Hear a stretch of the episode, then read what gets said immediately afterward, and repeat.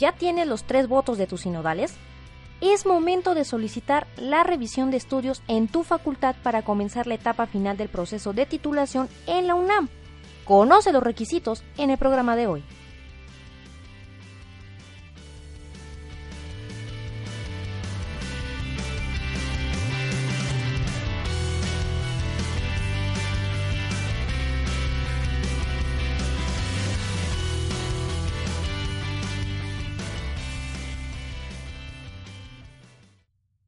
Hey, ¿cómo estás? Yo soy Ingrid Cervantes y esto es Speak. La clave es comunicar. En este episodio hablaremos de la última parte del proceso de titulación en la UNAM. Como ya mencionamos en episodios pasados, el tema de la titulación resulta muy, pero muy engorroso. Es bastante tardado, hay que tener paciencia.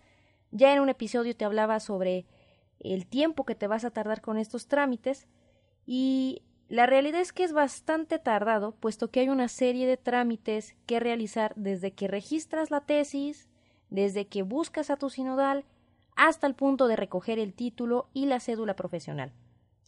A partir de este episodio hablaremos de la parte final del proceso, la cual, para fines prácticos, decidí dividir en tres partes. Número uno, revisión de estudios. Número dos, oficina de exámenes profesionales. Ahí es otro, otro proceso. Y número tres, últimos pasos para el examen profesional. Hoy vamos a comenzar con la revisión de estudios. Antes de comenzar el programa, te recuerdo que algunos puntos del proceso pueden variar dependiendo de la facultad, pero al menos en la UNAM los requisitos son muy similares. Y este programa, o al menos la finalidad que tiene o el objetivo que he buscado darle al programa es orientarte para que te des una idea del proceso y no estés tan perdido. Muchas cosas no vienen en el tríptico o en los papeles que te van a estar dando. Necesitas a veces que alguien que ya esté en el proceso más adelantado que tú, algún colega, que recientemente también se haya titulado, es como yo al menos pude resolver muchas de mis dudas porque te van a traer a muchas y muchas vueltas. Hay cosas que no te dicen. El punto es que nosotros vamos a partir de los requisitos que ofrece la Facultad de Ciencias Políticas y Sociales durante todo el trámite de titulación. Y tú dirás, bueno, ¿y por qué? Bueno, porque es la facultad en la que yo hice mi examen profesional y es la facultad de la que yo egresé. Y lo hice apenas en el mes de marzo, así que tengo el conocimiento más o menos lo más fresco posible y antes de que comience a olvidar cositas, es por eso que decidí dedicar este espacio del, del programa. Ya has visto, y si no te invito a que lo cheques en www.comunicayemprende.com. Hay otros episodios donde hemos hablado de otros aspectos importantes y que nadie te menciona durante el proceso de titulación. Antes de empezar, primero respondamos la pregunta ¿qué es exactamente la revisión de estudios? Este es un proceso que realiza tu facultad para determinar o más bien para verificar que hayas cumplido con el total de créditos o con las actividades que están establecidas durante tu plan de estudios de tu carrera, de tu posgrado o de cualquier programa que tú hayas finalizado en la universidad. También se revisa que hayas cumplido con los requisitos que se establece para poder realizar la titulación. Entre ellos, obviamente, está la liberación correspondiente del servicio social y la liberación de los idiomas mismos. En fin, como dije al inicio, es importante que recuerdes que en este punto del proceso ya tienes designado tu jurado. Este está compuesto por cuatro sinodales y tu asesor. En este punto, cada uno está revisando tu tesis, la cual ya está engargolada y que entregaste de manera formal. Tienen entre 15 días y un mes para darte el voto aprobatorio.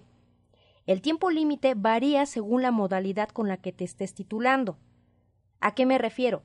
Si es tesina, tienen 15 días para revisar y dar el voto. Si es tesis, tienen un máximo de un mes.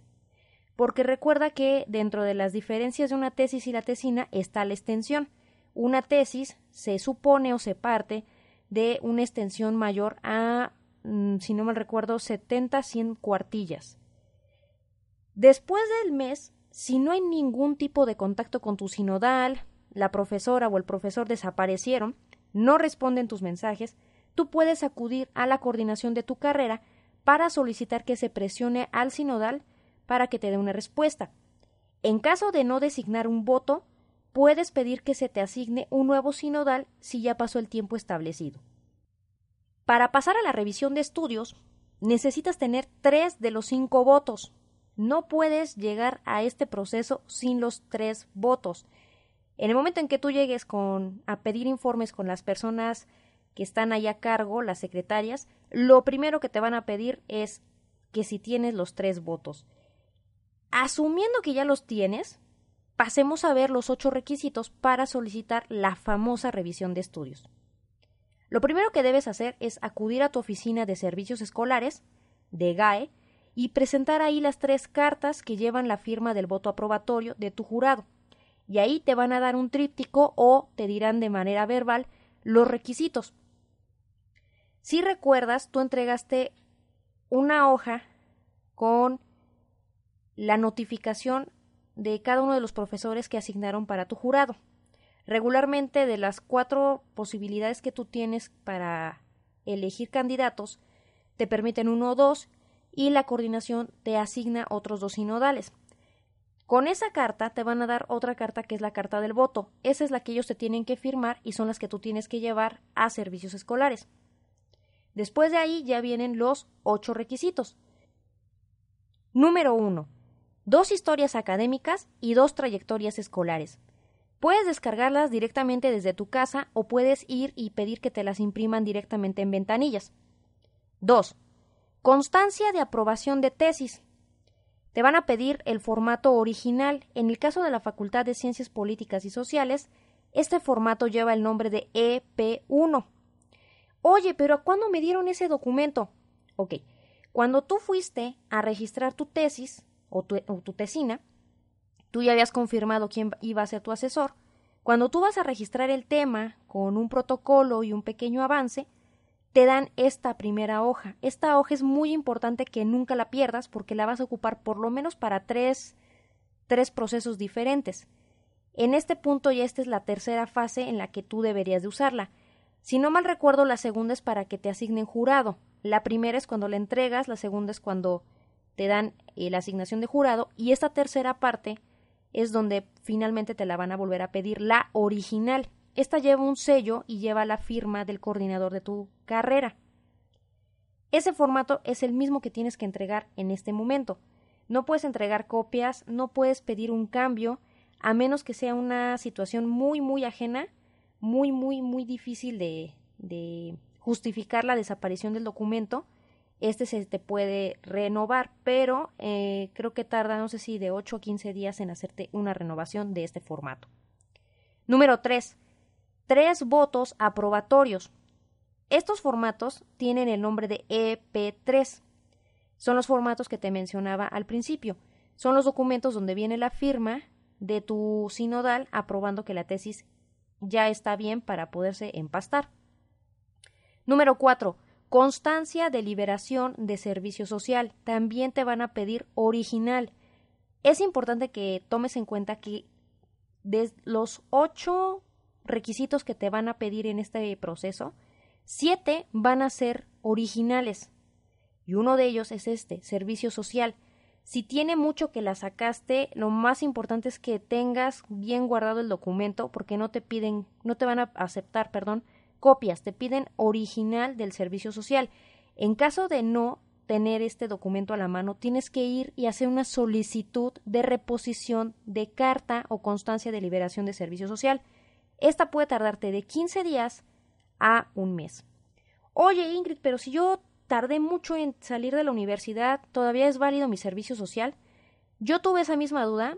Mucha gente me espantó y me dijo que solamente tenías, después de haber eh, liberado el servicio social, un año, máximo dos, para presentar la carta. Y me comentaron en ventanillas que son de 5 a 10 años, que esto depende creo que de la facultad. Tienes de 5 a 10 años para hacer válido este servicio social. Una vez pasado ese tiempo, sí tienes que volver a hacer el servicio social en alguna institución. Pero si llevas dos años o menos, no te asustes, este servicio social es válido. Número 5. Constancias de idiomas. También te van a pedir originales. Y aquí te voy a hacer mucho hincapié porque esto no venía en ningún tríptico y me hicieron dar muchas vueltas con este tema. Si tú liberaste tu idioma en tu facultad, en automático estos idiomas ya aparecen en tu historial académico en la parte inferior del historial como si fueran unas materias regulares.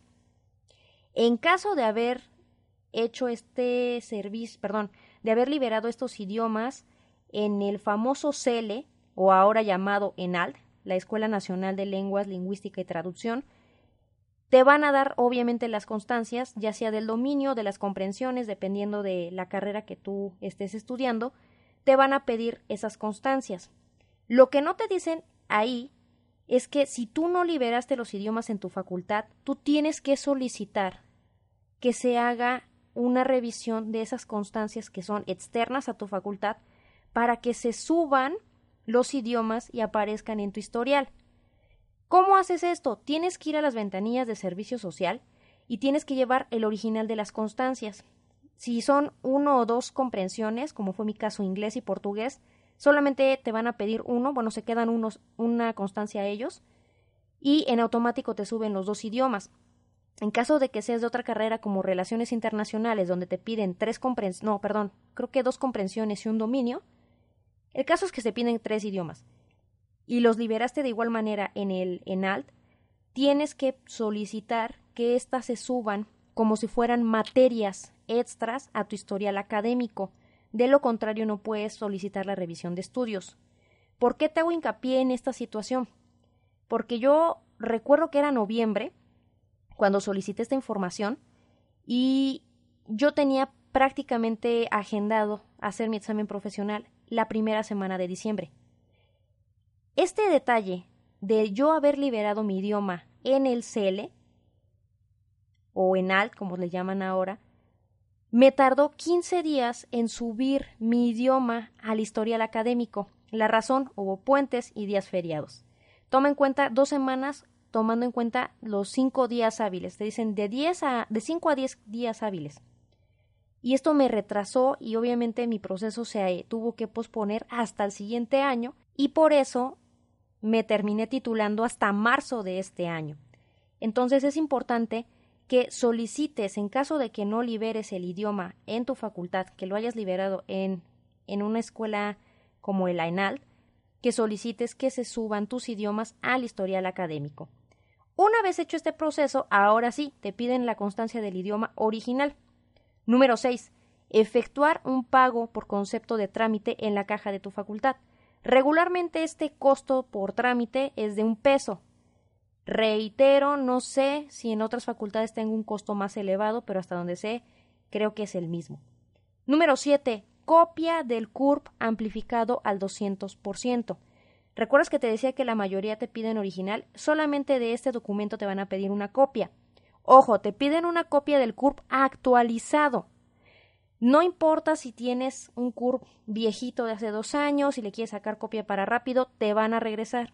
Te lo digo porque no me pasó a mí, pero le pasó a varias personas que estaban formadas adelante de mí. Te van a pedir el CURP actualizado. ¿Cuál es este?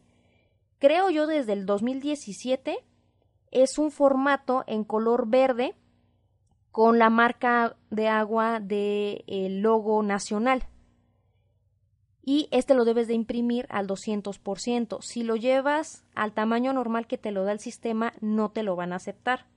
Aquí abajo en la descripción te voy a dejar el link para que puedas ahí consultar tu CURP y descargarlo fácilmente. Número 8. Responder cuestionario de egresados en la página de tu facultad. Para llenar este cuestionario, no sé si en las facultades, en el resto de facultades, perdón, sea igual, pero a mí cuando traté de ingresar desde mi casa no me dejaba y me comentaron que ese, ese cuestionario en particular lo tienes que registrar, perdón, llenar en las computadoras de tu facultad para que ahí se active el número de tu cuenta y te permitan responder el cuestionario. Es decir, este no se puede hacer desde tu casa a pesar de que en el tríptico te dice que sí.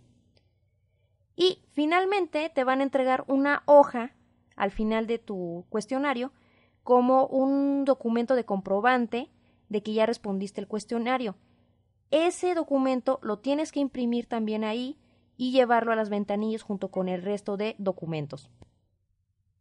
Una vez que entregues toda esta documentación, te van a proporcionar una hoja llamada solicitud de revisión de estudios. Debes guardarla muy bien porque para la siguiente fase del proceso te la van a pedir. En caso de ser egresado del CCH o de prepas de generaciones, creo, anteriores al 2010, también te van a solicitar original del certificado de secundaria y original de acta de nacimiento actual. ¿Cuál? La roja, para que la lleves a la Dirección General de Administración Escolar. Ambos documentos se van a quedar ahí. Una vez que pasan las dos semanas, casi tres, te van a avisar que ya está la revisión de estudios. Ya puedes continuar con la siguiente fase, siempre y cuando ya tengas los cinco votos, porque de lo contrario, aquí se detiene tu proceso hasta entonces. Pero no creas que aquí ya te vas a tu casita y no tienes nada que hacer. No. Durante estas dos semanas tienes tiempo para ver el resto de aspectos que tienes que checar, como pagar el título, tomarte la foto, cotizar el empastado, etcétera, etcétera. En el siguiente episodio del programa te voy a explicar cuáles son los requisitos para la segunda y penúltima fase para tu examen profesional. Espero que hasta aquí las cosas hayan quedado claras, espero que no varíe mucho de los requisitos que te puedan ofrecer en tu facultad y espero que esto te haya servido. Y antes de terminar el programa, te tengo información que cura, como diría Lolita Yala. Si estás por crear tu sitio web y aún no tienes hosting o el que tienes ya te sacó las canas verdes, toma en cuenta en tu cotización a Web Empresa. Web Empresa es el sitio oficial de hospedaje de Comunica y Emprende. Checa los planes y paquetes que ofrece yo simplemente estoy enamorada de mi hosting. Y te voy a decir por qué. Porque ofrece tres cosas únicas que nadie más ofrece. 1. Soporte totalmente en español. 2. Asistencia técnica y servicio al cliente 24 horas los 7 días de la semana. Y 3. Dominio gratis por un año y certificado SSL. ¿Verdad que está padrísimo? Y aquí entre nos te voy a dejar un pequeño consejo. Aplica las 3C de Comunica y Emprende conoce, cotiza y convéncete. Y por ser escucha del podcast, si contratas hoy mismo, yo, Ingrid Cervantes, te regalo un 20% de descuento. Solo da clic en el link de abajo y consíguelo. Yo le confío mi hogar digital a Web Empresa. ¿Y tú? Yo soy Ingrid Cervantes y cuéntame, ¿estás nervioso por lo que viene? ¿O ya estás más que fastidiado, ansioso por terminar muy pronto? Sea como sea, Platícamelo en cualquiera de las redes sociales, Twitter, Facebook, Instagram o en la plataforma que me acompañes, YouTube, iTunes o iBots. Para mí es vital saber qué te parece el programa, si te gustó, si te sirvió. Por favor, házmelo saber. Si te sirvió, gustó o ambas, espero yo, comparte con aquellos colegas que estén pasando por la misma situación que tú. Y si no, pues mínimo pónselo a tu gato, a tu perro, pero por favor que alguien me escuche. La decisión, como siempre, es tuya. Si quieres más información, recuerda darte una vuelta por mi casa virtual www.comunicayemprende.com. Te espero en el próximo episodio de tu programa Speak, el programa donde conocerás todos los temas relacionados a comunicar y emprender. Speak. La clave es comunicar.